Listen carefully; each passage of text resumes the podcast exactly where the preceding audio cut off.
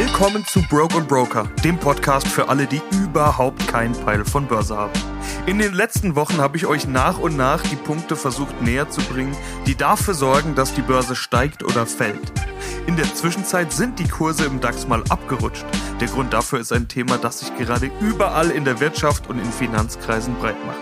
Ein Gespenst, was gerade durch die Schlagzeilen geistert. Die Inflation. Allerhöchste Zeit, dass wir uns mal damit beschäftigen. Kurz gesagt bedeutet Inflation, dass alles teurer wird. Eigentlich wollte ich versuchen, die Inflation an den Inhalten von Rap-Texten der vergangenen Jahrzehnte zu messen. Da war nämlich klar zu erkennen, dass es anfangs eher um einfache Statussymbole ging. Adidas-Klamotten bei Run DMC oder in den 90ern noch deutsche Autos wie BMW und Mercedes. Alles Dinge, mit denen man heute keinen müden Rapper mehr hinterm Ofen hervorholt. Die Klamottenmarken sind nur noch Gucci und Versace, Versace, Versace, Designer und anderes teures Zeug. Die Autos müssen schon Maybach oder Lambo sein oder gleich die Yacht oder der Privatjet. Dann ist mir klar geworden, dass das eigentlich nichts mit Inflation zu tun hat, sondern dass da ganz andere Faktoren eine Rolle spielen.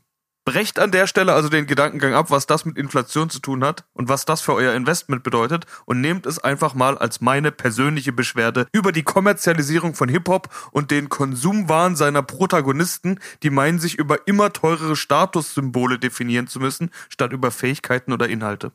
Zurück zur Inflation. Ganz einfach gesagt bedeutet Inflation, dass alles teurer wird. Korrekter wäre, dass das Geld, mit dem man etwas bezahlen will, weniger wert ist. Denn das ist der viel schlimmere Verlust, den man auf den ersten Blick vielleicht gar nicht wahrnimmt. Ich hatte das ganz am Anfang mal erklärt an dem Beispiel mit der Oma, die bei der Geburt Geld für Enkel oder Enkelin für den Führerschein zur Seite legt. Das Geld ist nicht weniger geworden bis zum 18. Geburtstag des Kindes, aber halt viel weniger wert.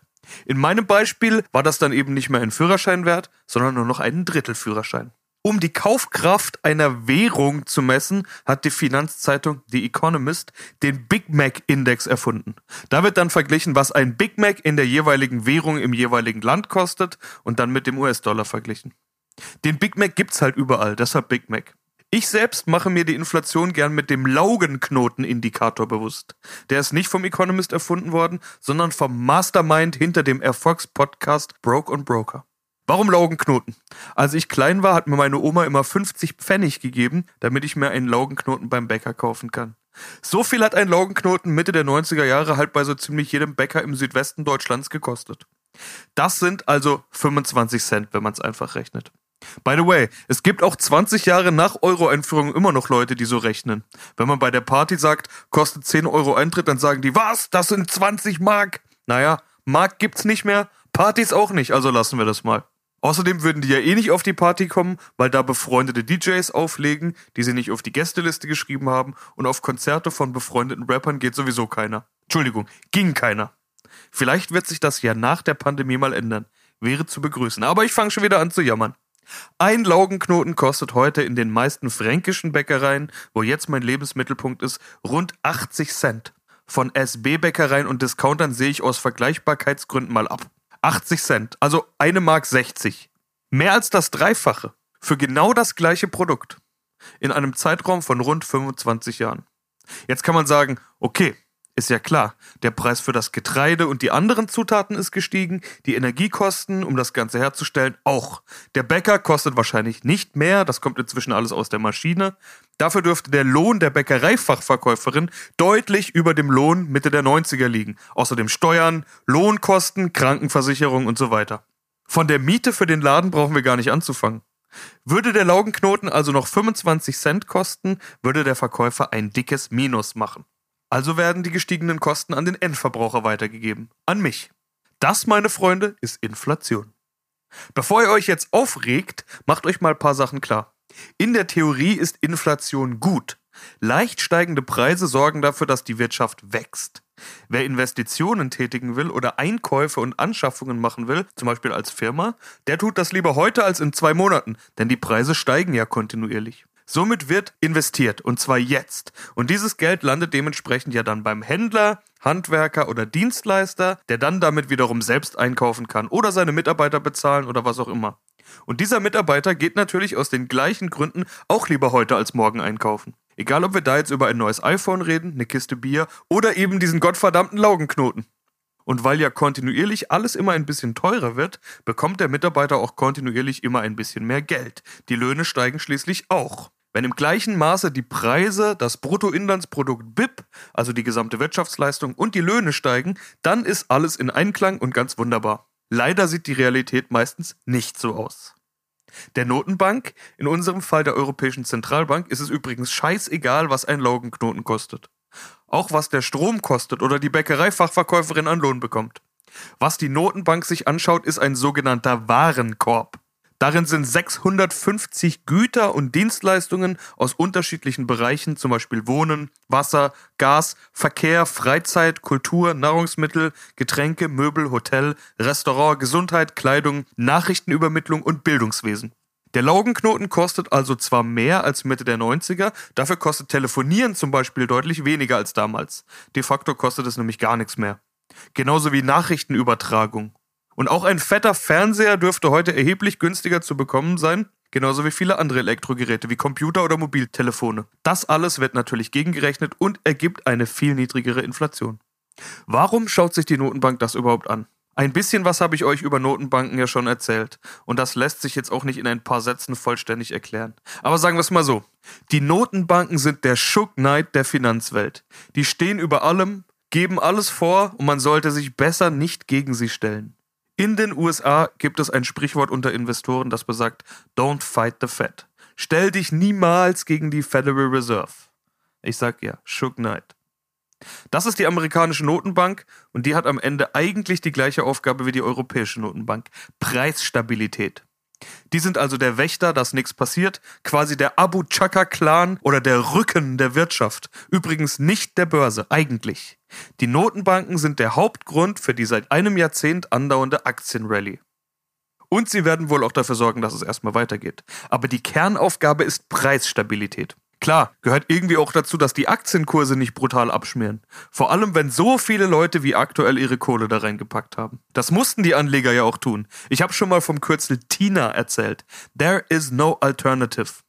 Was soll man denn auch sonst machen mit seinem Geld? Wenn man es auf Sparbuch legt, gibt's keine Zinsen. Wenn man es unter Kopfkissen legt, dann kommt die Inflation und frisst es auf.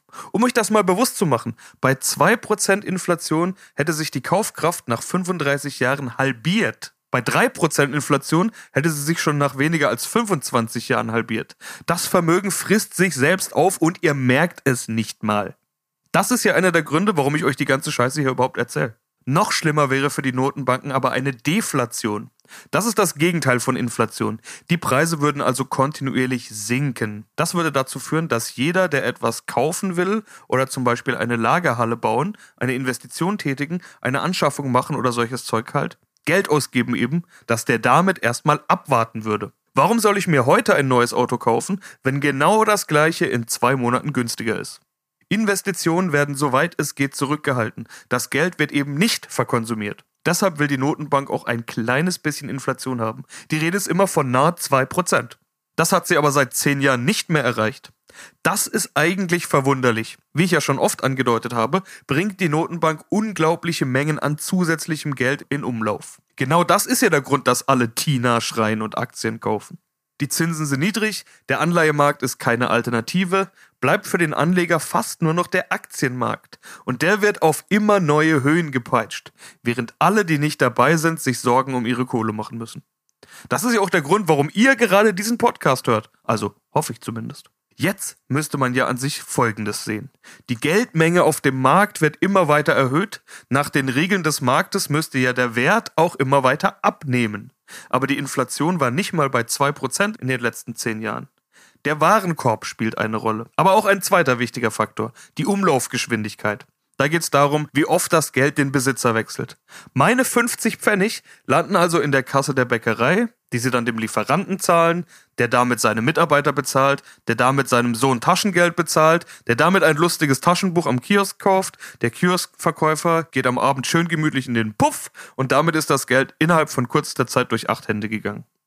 Wie weit man jeweils mit 50 Pfennig kommt, sei jetzt mal dahingestellt, aber einfach mal als Beispiel gedacht.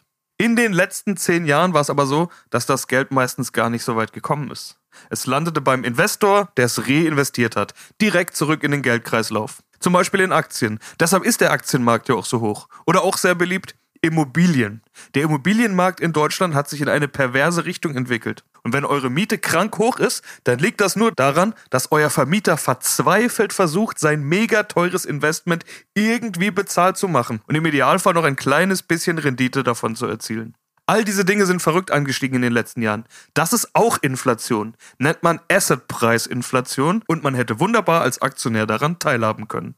Man kann es auch jetzt noch. Wohl dem, dessen Geld nicht auf dem Sparbuch oder unter dem Kopfkissen immer weniger wert wird, sondern das Geld in Produktivkapital für ihn arbeitet und in großen Schritten immer mehr wird. Und zwar auch nach Abzug der Inflation. Warum ist dann denn jetzt plötzlich von Inflation die Rede? Wir kommen wie gesagt aus einer Pandemie und einer der größten Krisen seit Jahrzehnten und die Story ist noch nicht zu Ende. In der unsicheren Zeit der letzten 13, 14 Monate haben die Unternehmen natürlich reagiert. Es wurde nicht mehr groß eingekauft. Lieber hat man erstmal sein eigenes Lager leer gemacht. Es wurde ja auch nicht mehr so nachgefragt. Dass sich jetzt alles so schnell wieder erholen wird, damit hat keiner gerechnet. PS, die Notenbanken geben ja auch mal wieder ihr Bestes, vor allem USA. China wächst momentan um 18%, die USA um fast 7%, abnormales Wachstum. Weil eben alle jetzt nachfragen wie bescheuert. Und zwar alles. Alle, die zuletzt lieber abgewartet haben, brauchen jetzt Maschinen, Bauteile, Computerchips, Lastwagen, Gabelstapler und was euch sonst so einfällt, you name it. Die Auftragsbücher der Firmen sind voll. Aber die Lager sind leer. Und durch Lockdowns, Shutdowns, Grenzschließungen wurden Lieferketten unterbrochen und Produktion heruntergefahren. So sehr, dass sich das eben nicht in ein paar Tagen wieder hochfahren lässt. Und wenn dann im Suezkanal noch ein verdammter Tanker tagelang quer steht, macht das die Sache nicht gerade besser. Wenn alle ganz viel von etwas haben wollen, aber nur ganz wenig da ist, dann kommt auch wieder der Markt ins Spiel. Die Preise steigen und zwar rasant. Sehen wir gerade bei allen Arten von Rohstoffen, Baumaterialien und vor allen Dingen Computerchips. Die Dinger sind aber inzwischen fast überall drin. Und wenn die fehlen, dann kann nicht geliefert werden. Was wiederum dafür sorgt, dass die Endprodukte teurer werden. Außerdem will man die ganzen teuer erworbenen Produkte natürlich auch direkt an den Kunden weitergeben. Der verdient aber nicht unbedingt mehr Geld. Ganz im Gegenteil. Der ist vielleicht schon seit einem Jahr in Kurzarbeit und verdient deutlich weniger. Vielleicht hat er sogar seinen Job verloren. Oder er gehört zu den Berufsgruppen, die ein staatliches Arbeitsverbot auferlegt bekommen haben. Fragt mal euren Club-DJ, Gastronomen oder Tätowierer eures Vertrauens, wie das letzte Jahr so war. Den fickt es, wenn jetzt alles teurer wird. Kann also gut sein, dass auch die die Preise anheben müssen. Wundert euch also nicht, was das Bier in eurer Stammkneipe kosten wird, wenn die irgendwann wieder aufmacht und die Story überlebt hat. Also auch beim letzten ist die Inflation angekommen. Und da sind wir wieder beim Thema Notenbank. Immer wenn zu laut über Inflation geredet wird, bekommt die Börse einen mittleren Nervenzusammenbruch. War vor kurzem erst wieder zu erkennen. Man macht sich nämlich Sorgen, dass die Notenbank nicht ihrem Job nachkommen müsste und bei zu viel Inflation für Preisstabilität sorgen. Das könnte nämlich bedeuten, dass die die Zinsen anhebt, also Geld aus dem Markt abschöpft, um die Inflation zu senken. Zu all dem Notenbank-Shit erkläre ich euch irgendwann mal noch genauere Sachen, aber dafür ist jetzt einfach kein Platz. Wenn die Notenbank die Zinsen anhebt, dann könnte ja der Anleihemarkt wieder attraktiver werden und das Geld könnte statt in Aktien dahin fließen.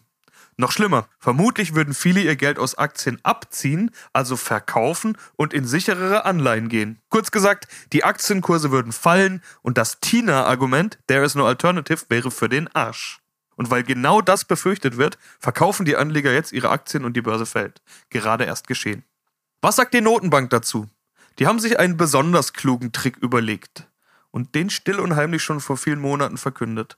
Da waren wir alle noch mitten in der Corona-Panik, sodass wir es nicht unbedingt auf dem Schirm hatten. Sowohl die EZB als auch die Fed haben angekündigt, dass nicht mehr die Inflationsrate ausschlaggebend sein soll, sondern die durchschnittliche Inflation. Und weil die Inflation jetzt so viele Jahre unter 2% lag, kann sie auch mal eine Zeit lang über 2% liegen. Das macht der Inflation den Weg frei und lässt der Notenbank die Option, trotzdem nichts zu machen. Die Notenbanken sagen außerdem, dass die höhere Inflation nur ein kurzfristiges Phänomen sei.